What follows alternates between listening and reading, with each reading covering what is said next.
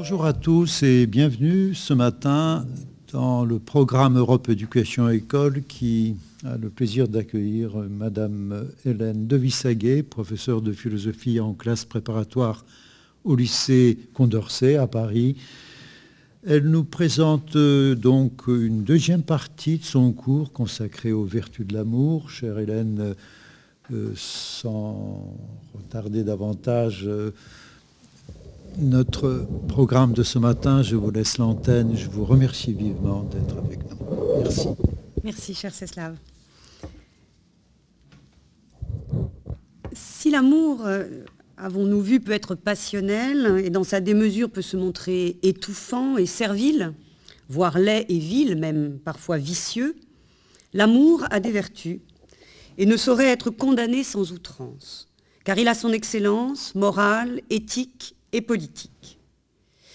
Nous avons, dans une première partie, analysé le sens philosophique puis politique de la filia, en analysant à présent non plus les vertus de l'amour, mais la vertu d'amour, l'amour moral, il nous faut prêter à l'analyse le commandement biblique de l'amour du prochain comme amour de l'humanité.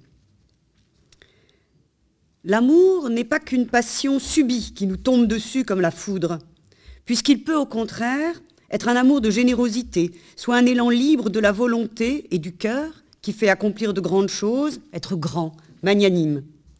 Une passion de la vertu qui non seulement rend capable de maîtriser ses propres passions, d'avoir un plein empire sur sa volonté, mais fait de tout devoir moral auquel on se résout librement un devoir d'humanité la clé de toutes les vertus, nous dit Descartes. Mais comment l'amour peut-il être sans contradiction un devoir? Un devoir est une contrainte morale, que la raison se représente comme un impératif moral, suffisant, par sa moralité, à motiver l'action. Mais je ne peux me mettre en devoir d'aimer, car l'amour se sent, est sensible, et non un commandement. La vertu d'amour, si elle relève d'un devoir moral, semble contradictoire. Emmanuel Kant analyse ce devoir d'aimer qui donne l'impératif d'aimer son prochain comme soi-même. Comment aimer toute l'humanité? Comment aimer cette humanité qui ne se montre pas forcément aimable? Comment aimer mon ennemi? Qui est mon prochain? Aimer son prochain ne peut commander d'éprouver un sentiment pour celui ou ceux que je ne saurais aimer. Il signifie alors le commandement de faire le bien, d'être bienfaisant envers, non pas tous, mais quiconque sur notre chemin a besoin concrètement de notre secours pour soulager sa misère et être plus heureux. Le devoir d'amour est un devoir de bienfaisance et c'est en cela qu'il est vertueux et un devoir moral d'humanité. Respecter en quiconque la personne humaine et faire acte de bienfaisance sitôt que l'être humain a besoin de notre humanité. Ce devoir est une loi morale qui nous met dans l'obligation morale d'être vertueux et bienfaisants. La société a besoin de tels devoirs et les cultive, sans quoi, sans cette loi morale, nous ferions spontanément plutôt le mal par intérêt, égoïstement. C'est pourquoi, sans une émotion et un amour particulier qui nous fait aimer l'humanité et nous y consacrer, nous remplissons certes nos obligations morales envers les autres membres de notre communauté, sommes socialement solidaires, mais nous sommes loin de cet amour vertueux qui porte notre élan d'amour vers l'humanité en général. Pour Bergson, c'est la religion qui inspire un tel amour de l'humanité à travers le modèle des mystiques et de l'amour transcendant qui les anime. Un amour plus que vertueux, un amour saint.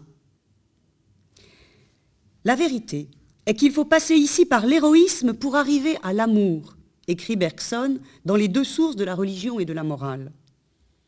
L'héroïsme, continue-t-il, ne se prêche pas.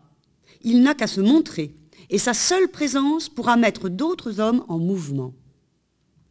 Héroïsme de Socrate, le premier mystique selon Bergson, qui propagea le premier enthousiasme, l'émotion la plus créatrice qui soit, et la plus morale, celle de l'amour de la vérité dont nous avons parlé dans notre première partie. Je cite à nouveau Bergson. Ainsi, des âmes privilégiées ont surgi, qui se sentaient apparentées à toutes les âmes et qui, au lieu de rester dans les limites du groupe et, de s'en tenir à la solidarité établie par la nature, se portaient vers l'humanité en général dans un élan d'amour. L'émotion créatrice qui soulevait ces âmes privilégiées et qui était un débordement de vitalité s'est répandue autour d'elles. Enthousiaste, elle rayonnait un enthousiasme qui ne s'est jamais complètement éteint et qui peut toujours retrouver sa flamme. L'enthousiaste est par définition celui qui est dans le souffle du Dieu, inspiré par lui, qui lui insuffle l'esprit créateur, l'action. Les grands mystiques, je cite encore Bergson, déclarent avoir le sentiment d'un courant qui irait de leur âme à Dieu et redescendrait de Dieu au genre humain. C'est donc bien en Dieu que nous aimons les autres hommes, comme le dit la religion. Les vrais mystiques, encore une citation de Bergson pour ce matin, s'ouvrent simplement au flot qui les envahit, sûrs d'eux-mêmes, parce qu'ils sentent en eux quelque chose de meilleur qu'eux. Ils se révèlent grands, grands hommes d'action, à la surprise de ceux pour qui le mysticisme n'est que vision, transport, extase. Ce qu'ils ont laissé couler à l'intérieur d'eux-mêmes, c'est un flux descendant qui voudrait, à travers eux, gagner les autres hommes. Le besoin de répandre autour d'eux ce qu'ils ont reçu. Ils le ressentent comme un élan d'amour. Amour auquel chacun d'eux imprime la marque de sa personnalité. Amour qui est alors en chacun d'eux une émotion toute neuve, capable de transposer la vie humaine dans un autre ton. Amour qui fait que chacun d'eux est aimé ainsi pour lui-même et que par lui, pour lui, d'autres hommes laisseront leur âme s'ouvrir à l'amour de l'humanité. Cet amour dont nous parle Bergson à travers ses citations se nomme charité. L'humanité y est aimée dans l'amour de ce qui en est le principe, c'est-à-dire le Créateur, Dieu lui-même. L'amour n'est véritable qu'en Dieu, explique Augustin dans les Confessions. Car tout amour mortel est voué à la disparition et est donc illusoire. Les pleurs qui accompagnent la mort d'un ami s'attristent d'un amour imparfait, puisque cet amour ne peut durer éternellement. L'amour véritable veut un amour qui ne connaisse pas de fin, un amour qu'il trouve dans l'amour parfait de Dieu. J'appelle charité, écrit encore Augustin, un mouvement de notre cœur qui nous porte à jouir de Dieu pour lui-même. Cet amour, c'est l'intempérance de la volupté et la vertu, au contraire, de la chasteté, qui rapproche de Dieu quand la première en éloigne. Or cet amour, qui se porte vers Dieu, nous vient de lui, selon Thomas d'Aquin, car il veut nous faire participer à sa béatitude par amour. Et c'est de cet amour pour Dieu, la charité, que nous aimons tous ceux qui sont liés à Dieu par la création, et ainsi même nos ennemis, et même les pécheurs. Je cite la somme théologique de Thomas d'Aquin. Et l'amitié que nous avons pour un ami peut être si grande qu'à cause de lui, nous aimions ceux qui lui sont liés, même s'ils nous offensent ou nous haïssent.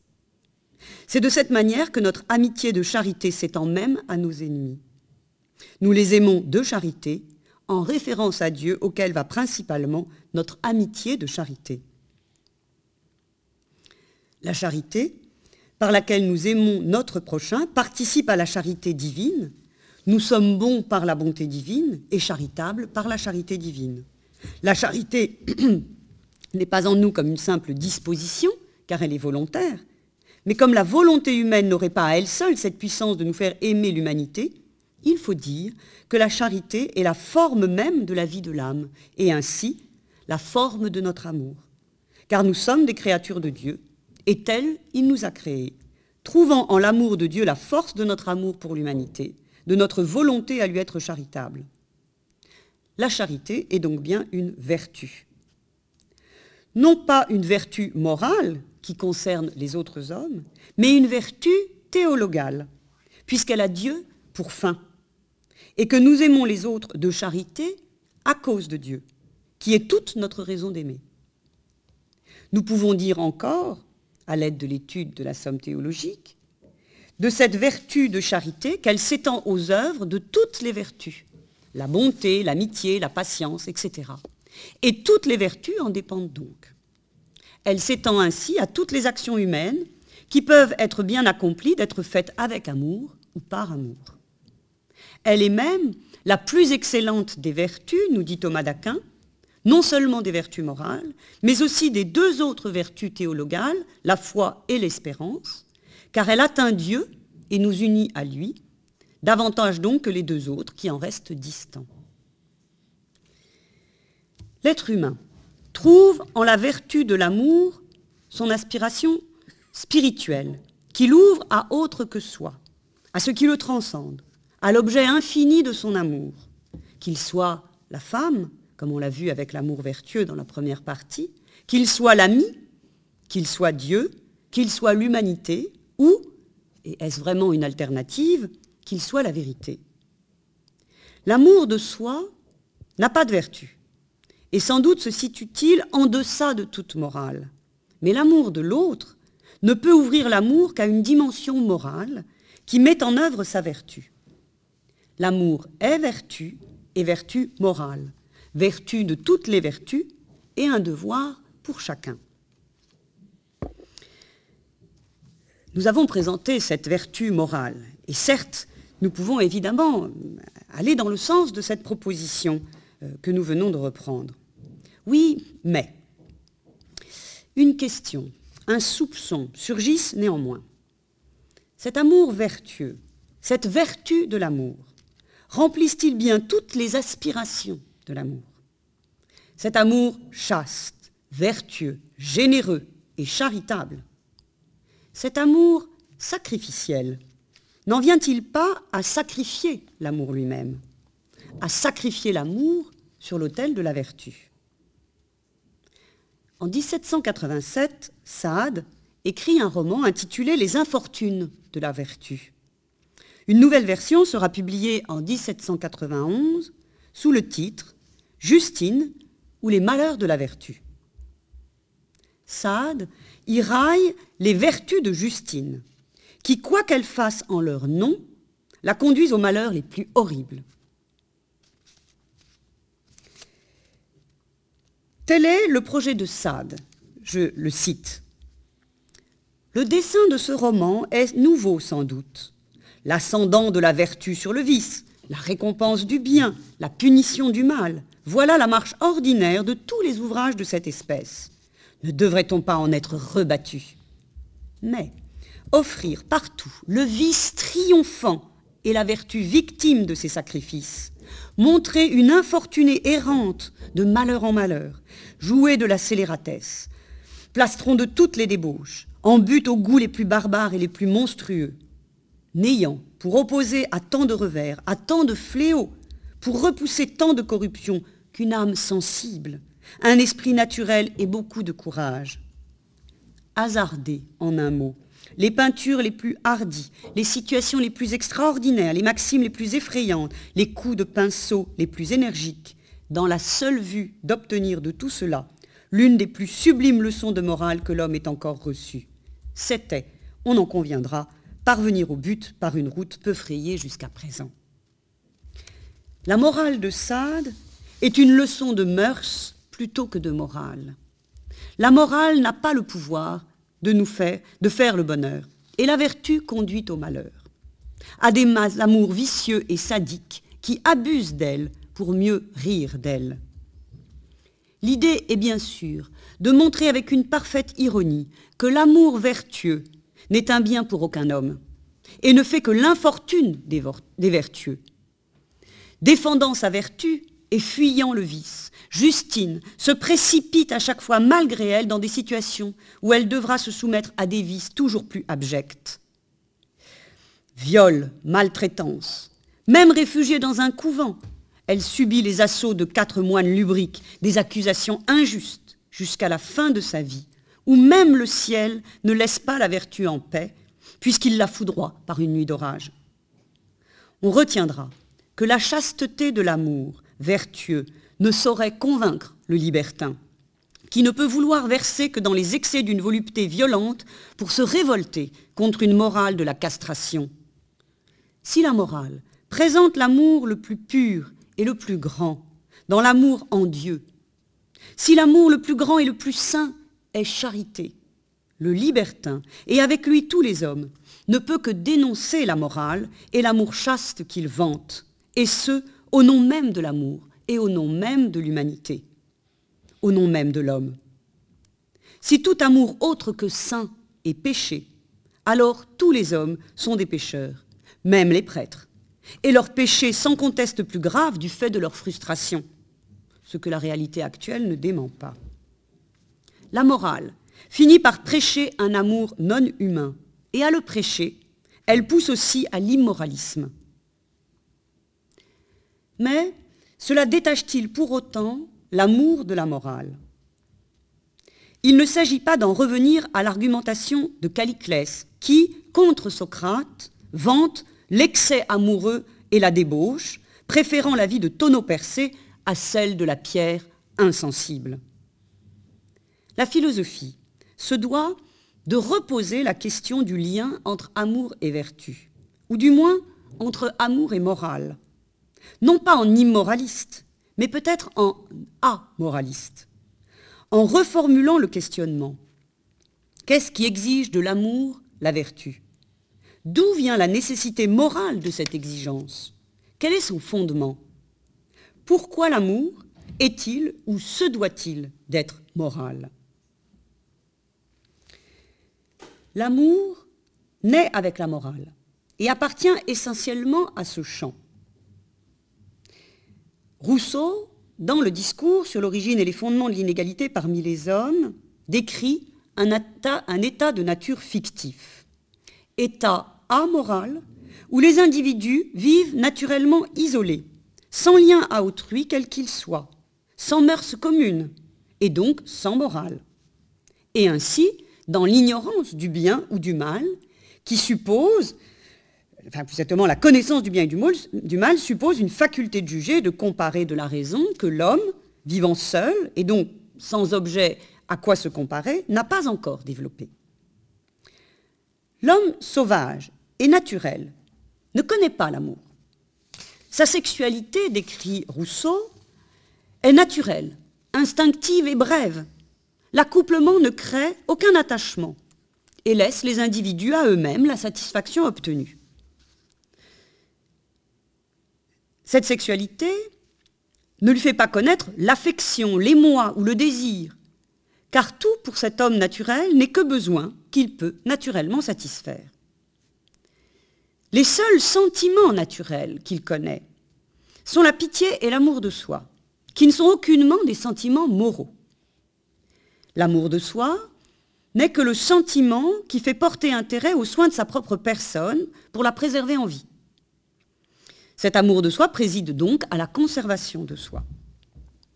Et la pitié est le sentiment naturel qui me fait répugner à la souffrance d'autrui, qui ressemble à la mienne, et limite ainsi mon action de lui faire du mal à la menace qu'il représente pour ma vie.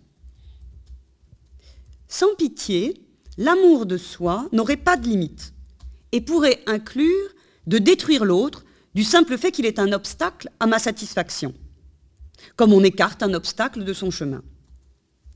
Autrement dit, la pitié, à l'état de nature, évite que l'homme, contrairement à ce que soutient Hobbes, soit un loup pour l'homme. Elle permet naturellement la conservation de l'espèce. La pitié, cependant, n'est pas un effet de la raison, mais bien de la sensibilité naturelle. Et elle ne doit rien à l'amour nous répugnons à la souffrance de l'autre, non par devoir ou par respect, mais parce que c'est un être sensible comme nous. Et d'ailleurs, précise Rousseau, cela n'est pas proprement humain, et les animaux en font preuve.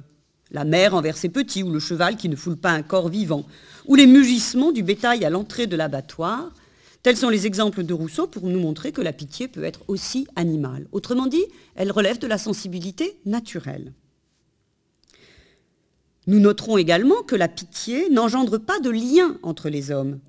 L'homme naturel, même éprouvant la pitié, reste un être solitaire, libre et sans attache. La pitié relève de la loi naturelle et non de la sociabilité qui n'existe pas à l'état de nature. En soi, donc, elle n'unit pas les hommes, mais elle évite naturellement qu'ils ne se détruisent. Comme la loi naturelle est immuable, la pitié agit aussi une fois l'homme devenu social. Malgré les jalousies, les conflits et les querelles qui découlent de la vie sociale, la pitié évite que les individus ne se veuillent du mal au point de dissoudre le lien social. Elle modère donc l'égoïsme et l'indifférence à l'égard d'autrui, le repli sur soi-même, l'amour-propre. Ainsi, elle est au principe de toutes les vertus sociales, nous dit Rousseau, la générosité, la clémence, l'humanité. Vous noterez que ce que nous avons appelé des vertus morales euh, prend sous la plume de Rousseau le nom de vertu sociale. C'est l'homme social et non l'homme sauvage qui est monstrueux, ou plutôt qui le serait devenu si la pitié naturelle n'était là pour orienter la raison, l'orienter vers la morale, la civilité, le droit, plutôt que vers un calcul purement égoïste de l'intérêt privé, dans le mépris total d'autrui et de sa personne, simple moyen ou objet de sa satisfaction ou de sa domination. L'amour propre que la raison développe en l'homme et qui le conduit à se préférer à tout autre et à attendre de tout autre la préférence, le mène à la bêtise et à la cruauté, à la domination et à l'irrespect. La pitié tempère ce que le raisonnement peut le conduire à faire égoïstement, en lui faisant aussi produire des principes moraux et des lois qui l'empêchent de mal faire et l'obligent à faire le bien. Telle est l'origine de la vertu. Sa finalité est donc sociale, le lien social. Et elle cultive en moi, en nous, amour, sympathie, amitié, bienveillance, humanité, clémence, générosité ou respect pour conduire nos actes à cette fin, le lien social. À l'état social, donc, la pitié est une loi naturelle reconnue, au fondement d'un certain nombre de règles, fondées sur la raison, cultivée moralement et inscrite dans le droit, ce que l'on peut trouver par exemple avec l'idée de réparation ou même de paix civile, pour préserver donc le lien social malgré l'amour-propre. La loi naturelle de la pitié est essentielle en tant qu'elle limite l'amour de soi à l'état de nature et limite l'amour-propre à l'état social. Remarquons bien, toujours dans cette analyse de Rousseau, que la pitié est bien un sentiment, non une vertu, car la vertu est produite par la raison. Et elle suppose la reconnaissance du bien en comparaison du mal. Nous l'avons dit, l'homme naturel et sauvage ignore cette distinction. Il est proprement dans l'innocence et solitaire n'a aucune relation morale ni d'obligation envers l'autre. Il n'est donc ni bon ni méchant, ni porté au bien ni porté au mal. La pitié n'est donc pas l'amitié, cette vertu qui conduit à vouloir le bien de son ami. Cette vertu est pour Rousseau sociale, et si elle dérive de la pitié, celle-ci ne lui est pas identique. On ne peut juger les effets de ces deux sentiments naturels, l'amour de soi et la pitié, comme des biens ou des maux, car ils ne relèvent en rien d'un jugement moral, pas même d'un sentiment moral. Ce ne sont que des sentiments naturels qui relèvent de la sensibilité. Pas des instincts non plus, car l'homme n'est pas un animal. Ce sont, explique Rousseau, les circonstances fortuites des premières manifestations de la socialisation qui vont faire naître le sentiment moral, et en premier, l'amour. L'homme, décrit Rousseau, va, par des circonstances naturelles climatiques ou géographiques, être amené à vivre à plus grande proximité des autres, et progressivement à se sédentariser. L'homme, de ce fait moins vaillant, a besoin d'une femme pour veiller sur la maison pendant qu'il travaille. La famille apparaît. Et de la proximité naissent des habitudes, de vie commune, les premières mœurs communes. Et dans cette vie commune familiale apparaît pour la première fois l'attachement à l'autre et ce sentiment moral, doux et bon, de l'amour. Moral parce qu'il est essentiellement lié aux mœurs. Ce sentiment est bon. Mais Rousseau est loin de dire qu'il est vertueux ou vertu, car ce qui n'est encore que doux sentiment moral va se transformer radicalement de la proximité des autres, de la convoitise et de la jalousie qu'elle entraîne, et de l'envie d'être l'objet de toutes les préférences. Car l'amour, qui n'a plus l'indifférence de la sexualité pour le partenaire tant qu'il était objet de jouissance, car l'amour, dès lors, est jugement et choix, préférence, et préférence exclusive. La raison, autant que l'émotion et l'imagination intervenant dans ce choix. L'amour devient social, mais l'amour propre en devient le ressort. Et c'est là que, loin de faire naître la vertu, il engendre des vices. Ces vices que sont l'envie, la convoitise, la jalousie, la haine, la colère, etc. Mais c'est parce que l'amour, ce sentiment moral de l'amour, développe l'amour propre, que celui-ci fait taire par orgueil la pitié et l'amour de soi, que l'homme social est ainsi prêt à lutter, à risquer sa vie, à menacer celle des autres, par amour autant que par haine. C'est ainsi que les conséquences de l'amour-propre menacent de détruire les hommes et les liens nouveaux desquels ils ne sauraient se défaire car ils en, sont, ils en ont désormais besoin. Ainsi, pour préserver et garantir les liens sociaux apparus et désormais nécessaires, les mœurs communautaires, la société va faire de l'amour une vertu, va ériger l'amour en vertu et engendrer de lui toutes les autres vertus qui sont donc bien des vertus sociales. La sympathie, l'affection, l'amitié, la charité, la bonté, etc. dont la vertu principale est de maintenir le lien social et l'empêcher de se désagréger par ce qui désormais, par ce qui désormais pardon, sera condamné comme un vice, la haine, la jalousie, la violence. La société naissante érige ainsi la morale comme gardien de son ordre séparant par le jugement entre ce qui est bien ou mal, entre la vertu et le vice, et en éduquant, en cultivant en l'homme ce jugement moral.